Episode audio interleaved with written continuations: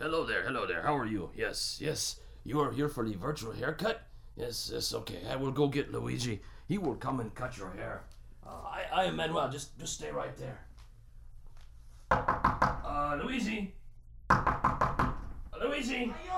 Uh, Luigi. It's Manuel here. Uh, the person is here for the virtual haircut. You better come up. Grazie, Manuel. I come right now. Okay. He he is coming up right now, and meanwhile I will go over here and play the music, play the guitar, because that is what I do here at the barber shop.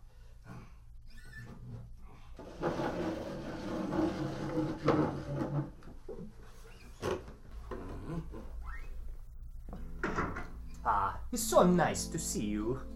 Welcome to the Starkey Cetera Barbershop and your virtual haircut. I'd like to start the demonstration by moving over to your right hand side and picking up this bag. If you just hold still for a second, I'll put this bag over your head. Just like that. The bag over the top of the head. And now I'll take the bag off. There we go. The only reason I did that is because all of the fancy barbershops do that. What you're listening to as I move off to your right here and very quickly wash my hands. Manuel, could you get that, please? Yes. Ah, thank you, Manuel. Let me finish washing my hands here. Just uh, bear with me for a few more seconds. Ah, there we go. Ah, yes. As I was saying, all we are doing is using your head as the listening point.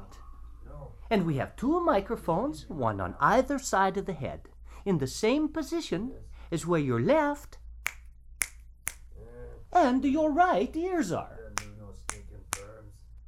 Your brain is doing all of the work, telling you where the sounds are coming from. Okay, I'll go get the scissors. Ah, oh, nice and sharp. Now, as I begin the clipping, and I bring the clippers closer to your ear, very close to the right ear. Follow me as I move around the back of the head to the left ear, and up and over the top of the head. Okay. Now, you can get the same effect better with the electric razor. I'll first bring it close to your right ear. Is it perfect? And around the back. And onto your left. Ah, there. I think that looks wonderful. Manuel, what do you think? Huh? What? Oh, oh, yes, yes. It looks wonderful, Luigi.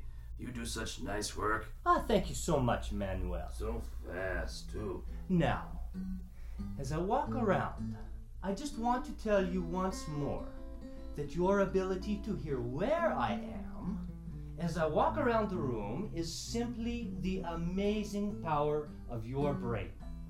Calculating the tiny differences or cues in sound intensity and arrival time from two open ears. And unlike any other hearing instrument, only one has the digital algorithm that negates its own physical presence in the ear to fully restore those differences. That algorithm is called Cetera. well, thank you. Thank you so much for stopping by the Starkey Virtual Barbershop. Goodbye and arrivederci.